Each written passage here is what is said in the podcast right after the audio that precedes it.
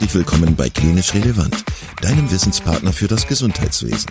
Dreimal pro Woche, nämlich Dienstags, Donnerstags und Samstags, versorgen wir dich mit unserem Podcast und bringen dir Fachwissen in deine klinische Praxis.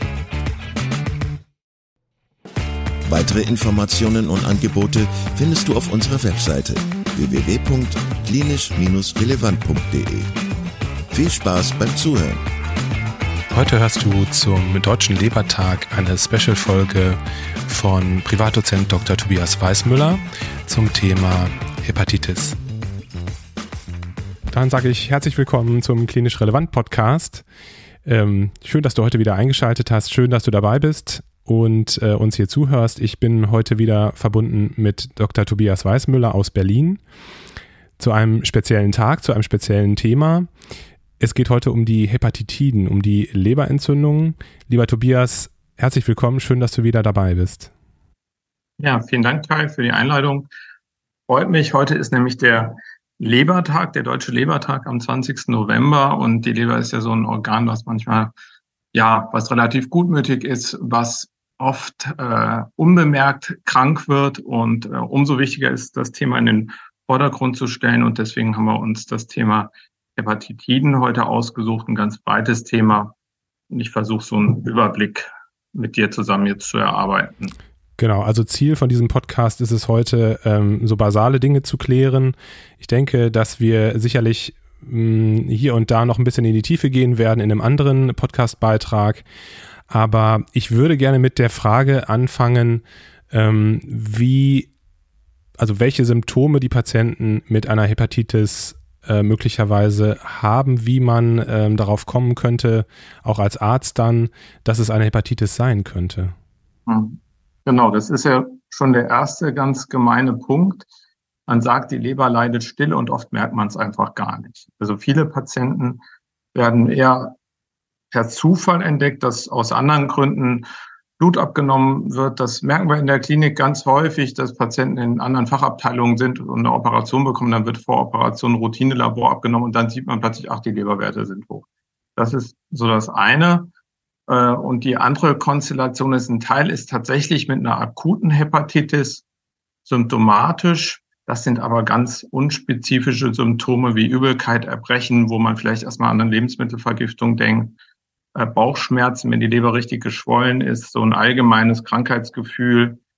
Erst bei einer sehr schweren Schädigung kommt es dann tatsächlich zum Ausfall der Leberfunktion. Da wird man schon vom Leberversagen sprechen mit Gelbsucht, was man sich so allgemein vorstellt. Und wenn die Leber chronisch entzündet ist und dann auch äh, zu einer Zirrhose führt, dann kommen auch andere Symptome wie Poritus hinzu, vermehrte Blutungsneigung, weil die Blutgerinnung nicht mehr funktioniert.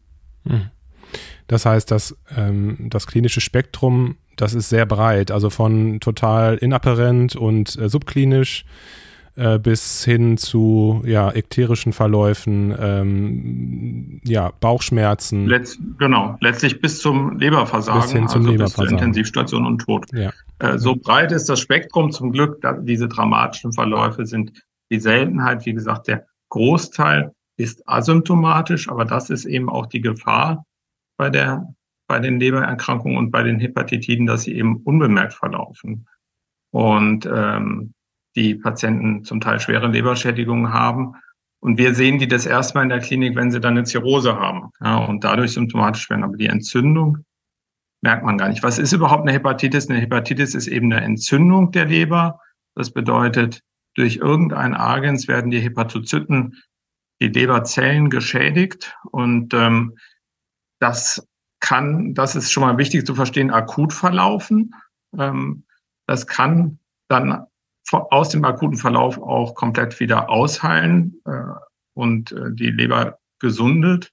Wir wissen ja, dass die Leber ein sehr hohes Regenerationspotenzial hat. Also die kann man lange ärgern und sie äh, wird wieder komplett sich regenerieren. Aber es gibt eben auch, und das unterscheidet sich je nachdem, was die Ursache für die Leberschädigung ist, den Übergang von der akuten in einen chronischen Verlauf. Und ähm, der kann eben auch lange asymptomatisch verlaufen, bis es durch diese chronische Entzündung zu einer Vernarbung der Leber kommt und damit dann zur Leberzirrhose. Leberzirrhose wollen wir heute aber nicht besprechen. Das ist ein so weites Feld, dass wir das nochmal zu einem eigenen Thema machen. Mhm. Ähm, du hast es genau. gerade schon gesagt, die, die Leber, die ähm, leidet häufig ganz still. äh, und du hast gerade gesagt, dass, ähm, dass es zu einer Hepatitis kommt, definitionsgemäß, wenn, ähm, ja, wenn es zu einer Entzündung kommt und bestimmte Substanzen, Agenzien dazu führen, dass äh, die Hepatozyten direkt angegriffen werden.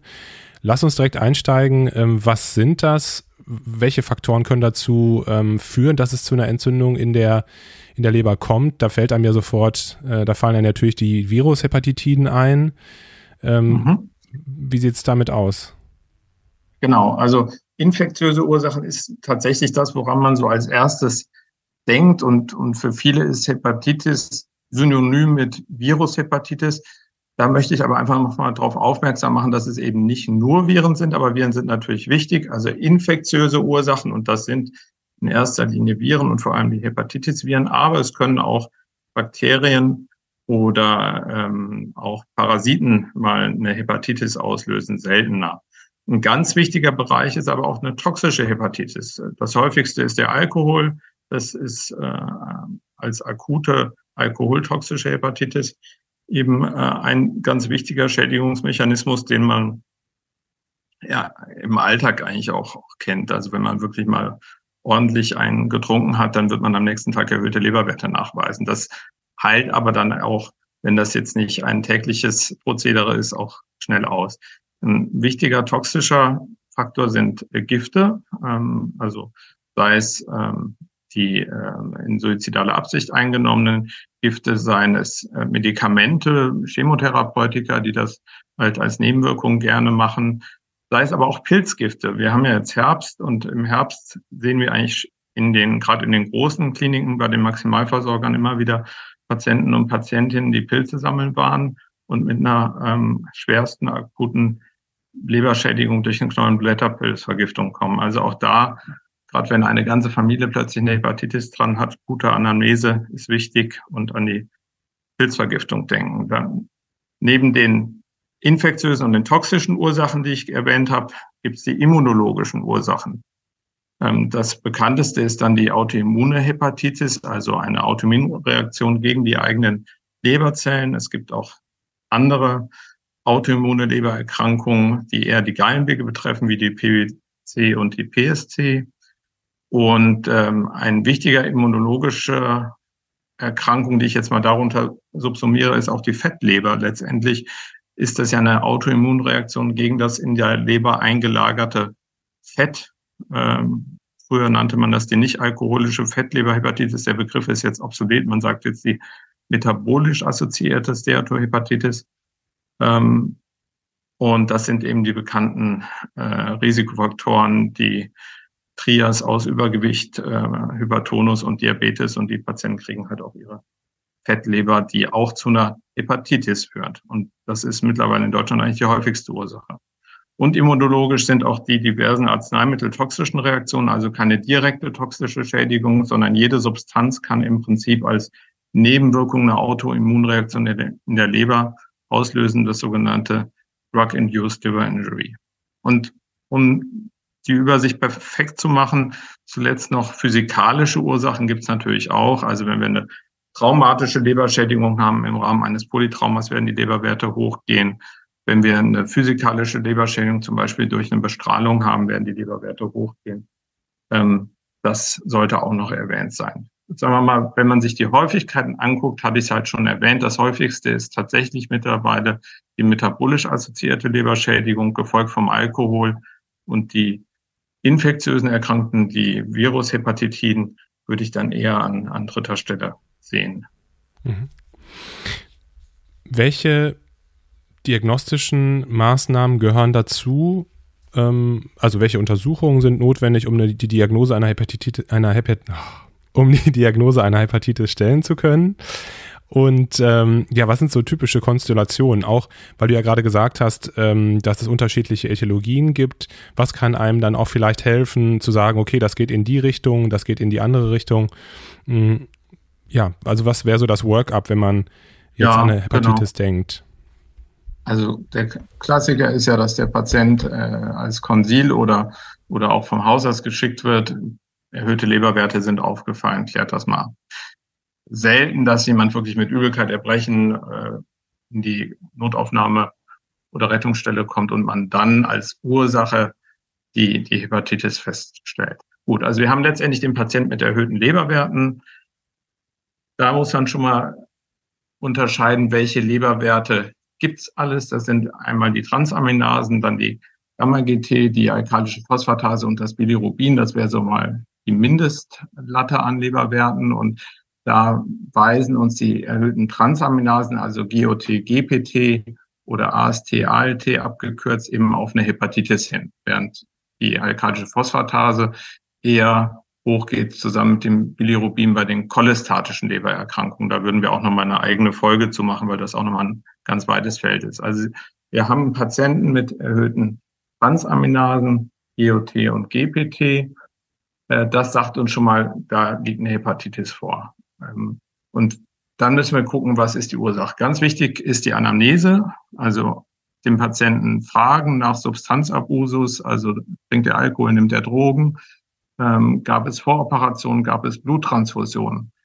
Ähm, das, was macht er beruflich? Ist er, ähm, hat er, gibt es eine positive Reiseanamnese? War er vor kurzem im Ausland, in den Tropen sogar? Das Anamnese ist da sicher ganz entscheidend, um schon mal in eine bestimmte Richtung zu kommen.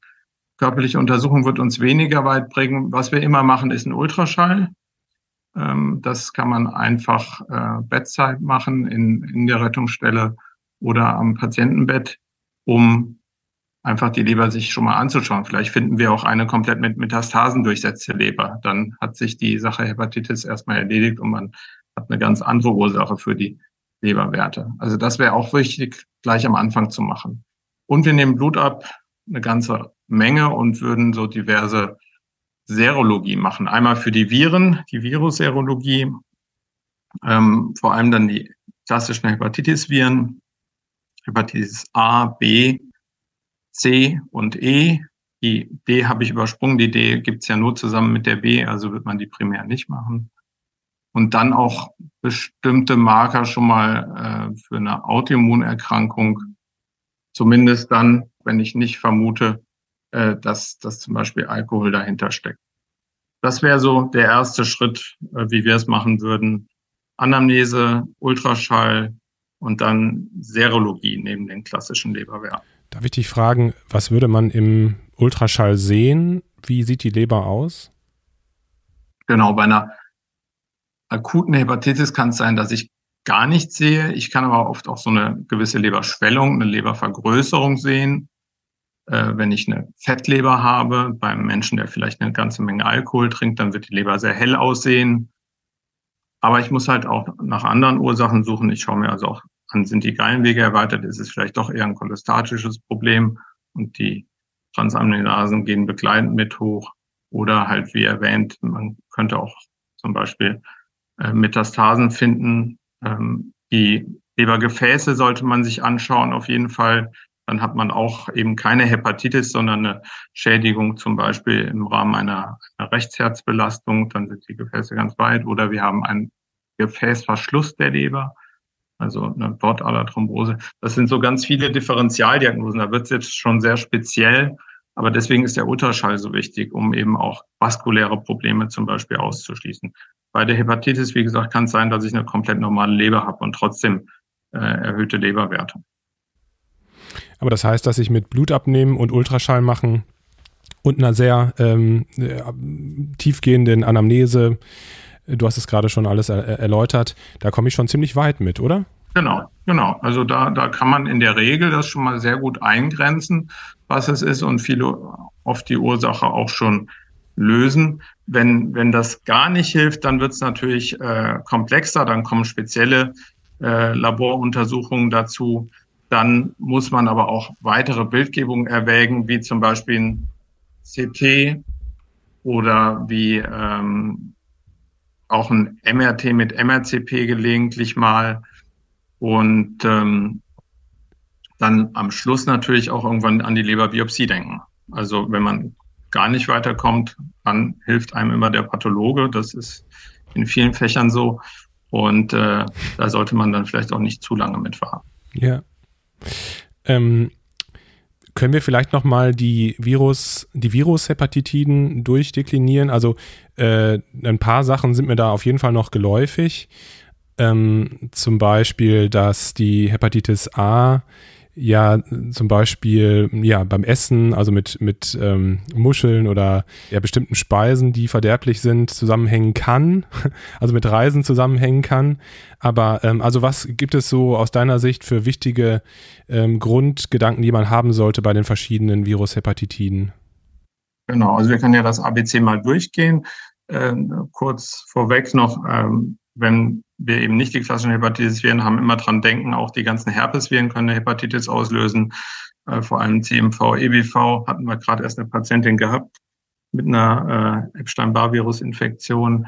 Äh, Mumps und Röteln, also auch das kann alles noch zu einer Hepatitis führen. Aber in der Regel schauen wir uns halt die, die klassischen Hepatitis-Viren an. Die Hepatitis A hast du schon angesprochen. Äh, das ist die akute Hepatitis, das macht eben keinen chronischen Verlauf, sondern eigentlich immer einen akuten Verlauf, der in der Regel auch, auch selbstlimitierend ist und ausheilt. Ähm, und das wird vor allem durch ähm, schlechte Hygiene übertragen, also eine klassische Schmierinfektion, äh, fäkal-oral, verunreinigte Nahrungsmittel, Getränke. Das sind dann oft ähm, Touristen, die das zum Beispiel aus dem Ausland mitbringen. In Deutschland selber ist es äh, gering. Die Fallzahl in Deutschland, zumindest beim Robert Koch Institut, ist dreistellig. Ähm, das spielt eigentlich keine so große Rolle mehr aufgrund der ganz guten hygienischen Bedingungen, die wir hier haben. Eher halt als Reiseinfektion. Und wichtig zu A ist noch zu wissen, man kann sich impfen lassen. Also man kann einen guten Schutz durch eine Impfung hervorrufen. Deswegen, wenn man Auslandsreisen unternimmt, sollte man immer dran denken, seinen Impfschutz vorher aufzufrischen. Genau, dann haben wir die, die Hepatitis B. Das ist ähm, eine, die sicher die Hepatitis, die weltweit äh, die größte Rolle spielt. Ähm, das ist ein DNA-Virus, hat gewisse Verwandtschaft mit dem HIV-Virus, ähm, weil es sich ebenso wie das HIV-Virus in die DNA ähm, praktisch einbaut selber. Das heißt, selbst wenn der Virus ausgeheilt zu sein scheint, bleibt der im Körper noch vorhanden. Das spielt immer dann eine Rolle, wenn Patienten, die mal eine Virushepatitis B hinter sich hatten, immunsupprimiert sind. Da muss man dran denken, dass die immer reaktivieren kann. Ähm, die Hepatitis B kann akut verlaufen, äh, mit auch schweren Verläufen bis zum akuten Leberversagen, aber oft auch unbemerkt und dann wird sie eben chronisch und äh, wird dann erst häufig festgestellt, wenn bereits eine Zirrhose vorliegt. Ähm, die Hepatitis B wird äh, durch Blut übertragen, aber auch durch Sperma, Vaginalsekret, also klassisch sexuell übertragbare Erkrankung. Und ähm, auch da ist es wichtig, es gibt eine sehr, sehr gute Impfung, die mittlerweile ja auch Standardimpfung ist, so dass im Prinzip keiner bei uns eine Hepatitis B mehr bekommen müsste, wenn er oder sie sich denn dagegen impfen lassen würde. Ähm, die Hepatitis B ist dennoch relativ häufig in Deutschland. Ähm, aus so serologischen Reihenuntersuchungen weiß man, dass drei bis vier Prozent der Bevölkerung etwa eine durchgemachte Hepatitis nachweisen und äh, man findet immerhin bei 0,5 Prozent ähm, akute oder chronische Hepatitis B, also mit ähm, Virusnachweis, ähm, DNA-Nachweis im Blut. Ähm, man kann die Hepatitis B gut behandeln mittlerweile, aber man kann sie nicht ausheilen. Das ist eben deswegen, weil sie sich äh, letztendlich ins Genom selber reinkopiert. Gibt es nur Medikamente, die den, die die Viruslast dauerhaft unterdrücken, aber nicht bei die es kann zu einer Ausheilung kommen, aber halt leider nicht bei allen Patientinnen und Patienten. Im Gegensatz zur Hepatitis C, da kommen wir jetzt weiter im ABC. Die Hepatitis C war lange eines der größten Probleme eigentlich in der Hepatologie. Als ich angefangen habe, gab es halt keine Heilung dafür. Und das hat sich vor einigen Jahren geändert. Wir haben halt mittlerweile Therapien für die Hepatitis C, so dass der Schrecken etwas vergangen ist, dieser Erkrankung. Die Hepatitis C kann nur durch Blut übertragen werden. Ähm, das heißt vor allem durch Bluttransfusion, aber auch durch äh, Drogengebrauch und also IV-Drogengebrauch oder auch Verletzungen im Rahmen anderer Situationen, bei denen es zu Blutübertragungen kommt. Und die verläuft in zwei Drittel der Fälle chronisch. Und von dem Patienten wiederum kriegt ein Viertel eine Leberzirrhose. Das ist eben auch eine der Erkrankungen, die man nicht direkt merkt, wenn man sie sich einfängt, sondern häufig dann erst im Rahmen der äh, zufälligen äh, Abnahme von Leberwerten. Für die Hepatitis C gibt es keine Impfung, es ist ein RNA-Virus ähm, und ähm, es gibt aber halt, wie gesagt, die Therapien, die zu einer Ausheilung führen. Je nach Virustyp dauert das vier bis zwölf Wochen, muss man sehr, sehr teure Tabletten einnehmen und dann ist das Virus ähm, komplett ausgeheilt danach. Die D, hatte ich ja gesagt, die kann nur zusammen mit der B äh, ähm, sich entwickeln. Das ist ein unvollständiges Virus, das nicht alleine existieren kann. Allerdings führt es dazu, äh, dass die B deutlich schneller verläuft und ein sehr, sehr ähm, höheres Risiko auch für das hepatozelluläre Karzinom hat. Deswegen ist es wichtig, die Hepatitis D ebenfalls mitzubehandeln.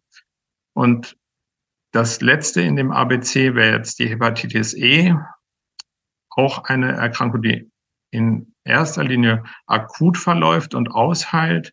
Wir sehen aber bei Patienten und Patientinnen, die immunsupprimiert sind, ähm, auch manchmal chronische Verläufe. Die E wird auch durch Nahrungsmittel übertragen, vor allem Patienten, die gern rohes Fleisch essen, also Met, zum Beispiel Hackepeter.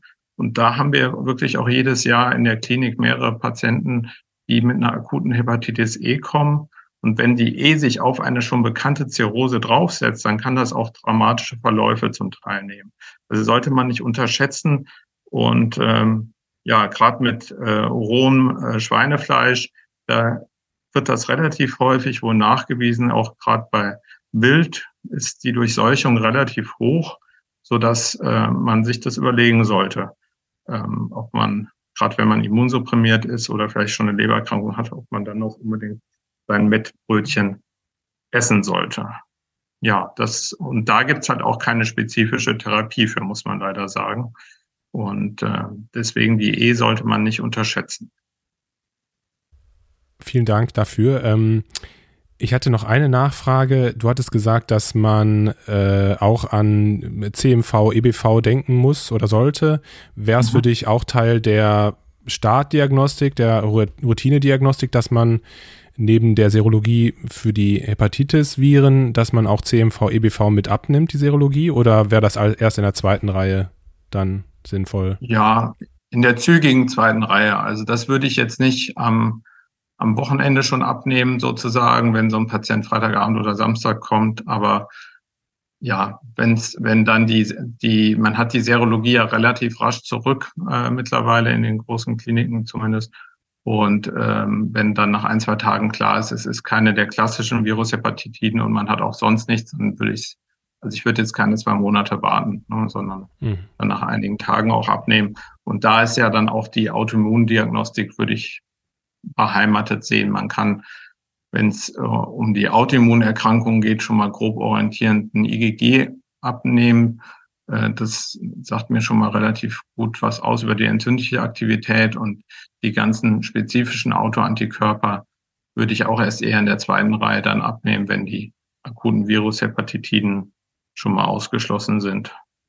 Aber trotzdem wichtig äh, nochmal, aus meiner Sicht ist ja die Primärprophylaxe, also du hast es ja auch schon gesagt, kein Mensch muss, muss eine Hepatitis B bekommen, hast du gesagt. Äh, das heißt, der, der Impfung kommt eine hohe Bedeutung zu.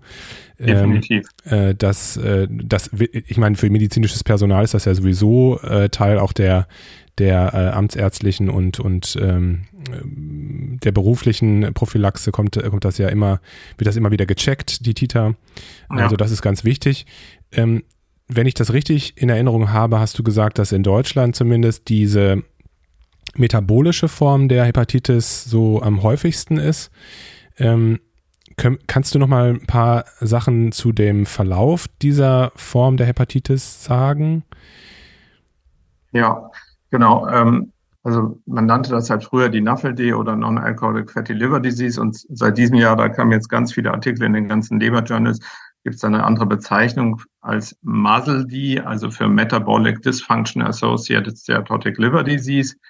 Bedeutet also eine stoffwechselassoziierte Lebererkrankungen und das drückt es eigentlich ganz gut aus. Das sind eben die Patienten, die wir sonst auch in der Kardiologie haben, die sich zu wenig bewegen, die sich ungesund ernähren, die übergewichtig sind, die meistens einen arteriellen Hypertonus und einen Diabetes haben.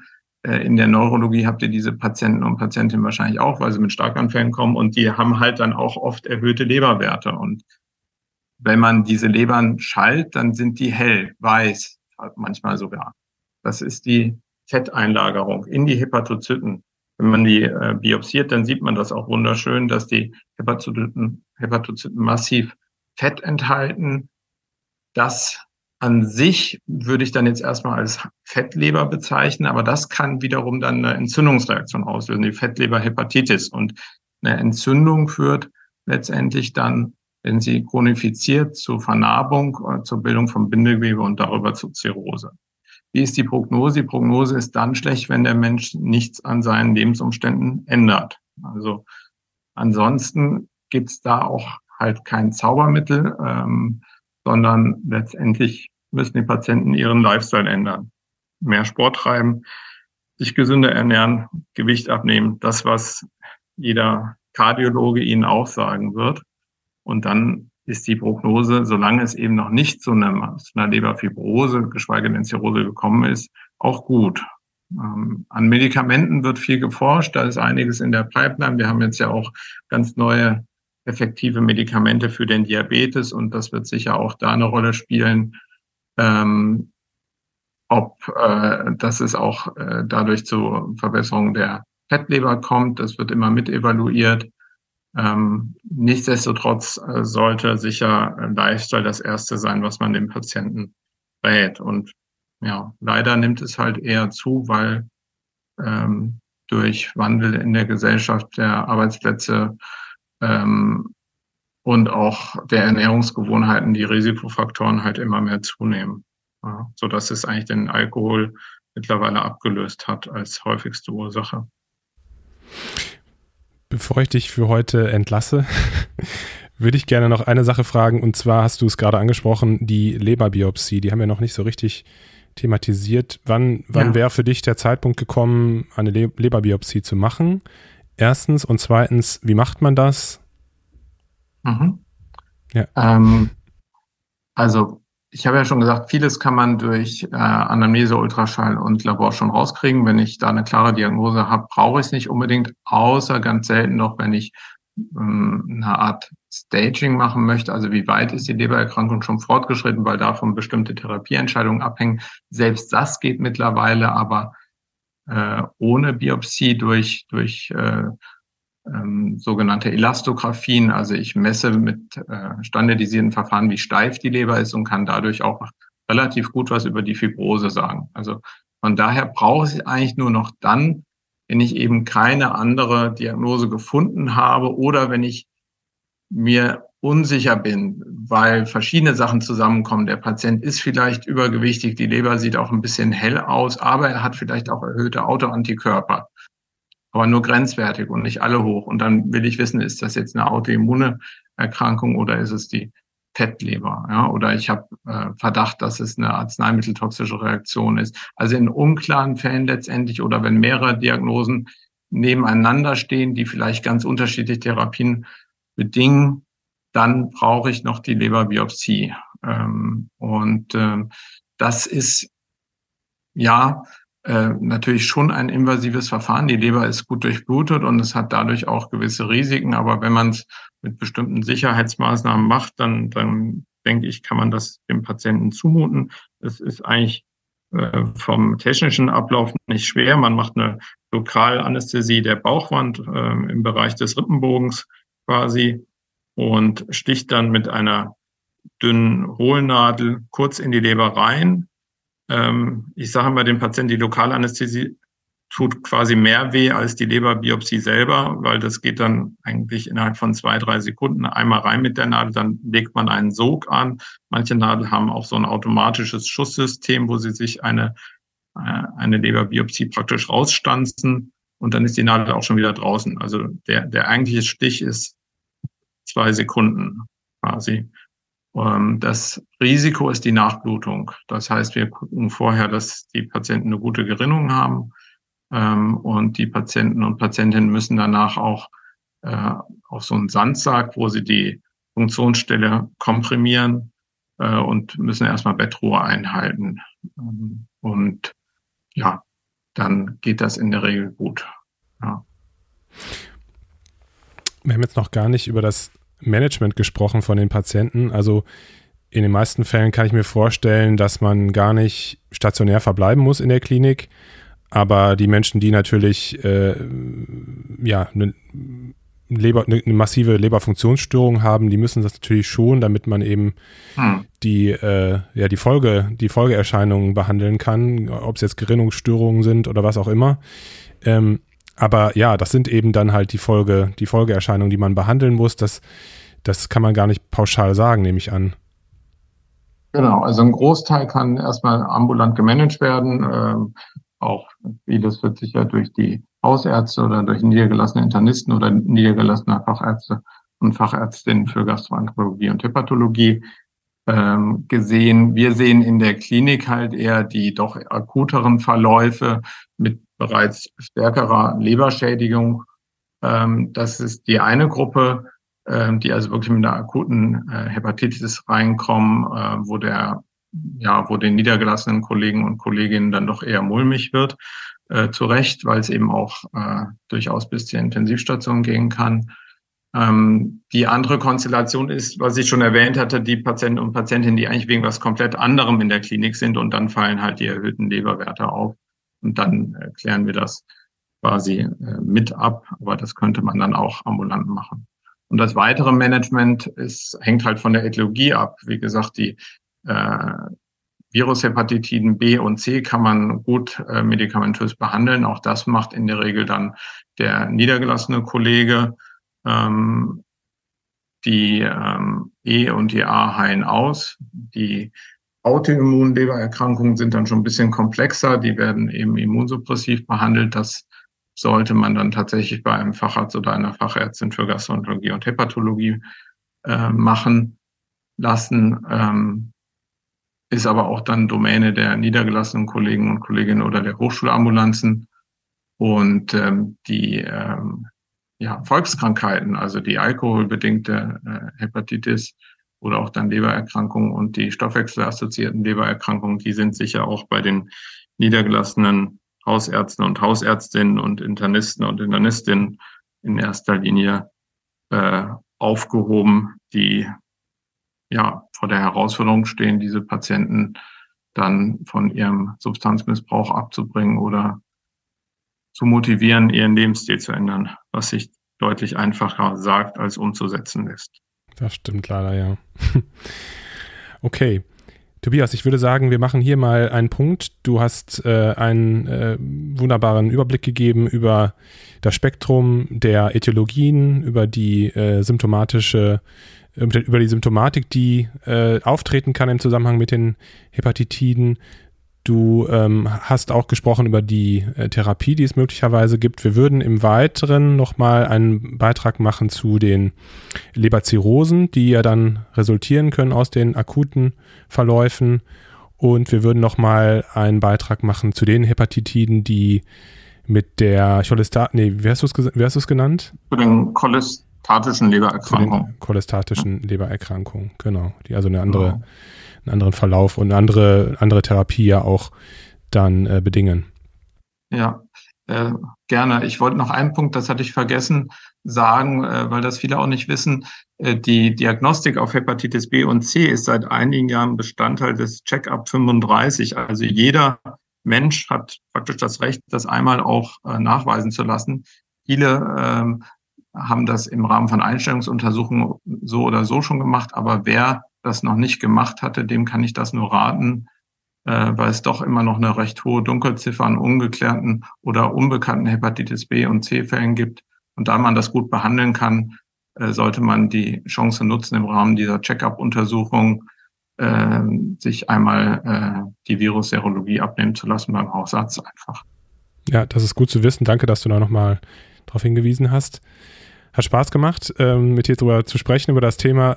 Super wichtig und natürlich auch an diesem Tag hier, an dem, am Deutschen Lebertag, besonders wichtig, darauf hinzuweisen. Und wie gesagt, alle, die diesen äh, Beitrag jetzt gehört haben und sich äh, für das Thema Hepatitis interessieren, äh, würden wir auf jeden Fall in den nächsten Monaten noch ein, zwei weitere Beiträge produzieren, die sich eben mit den, ähm, mit den eben genannten anderen Themen beschäftigen werden. Und äh, Tobias, du bist ja weiter äh, hier im Podcast bleiben. Das heißt, es wird also weiterhin auch gastroenterologische Themen mit dir geben.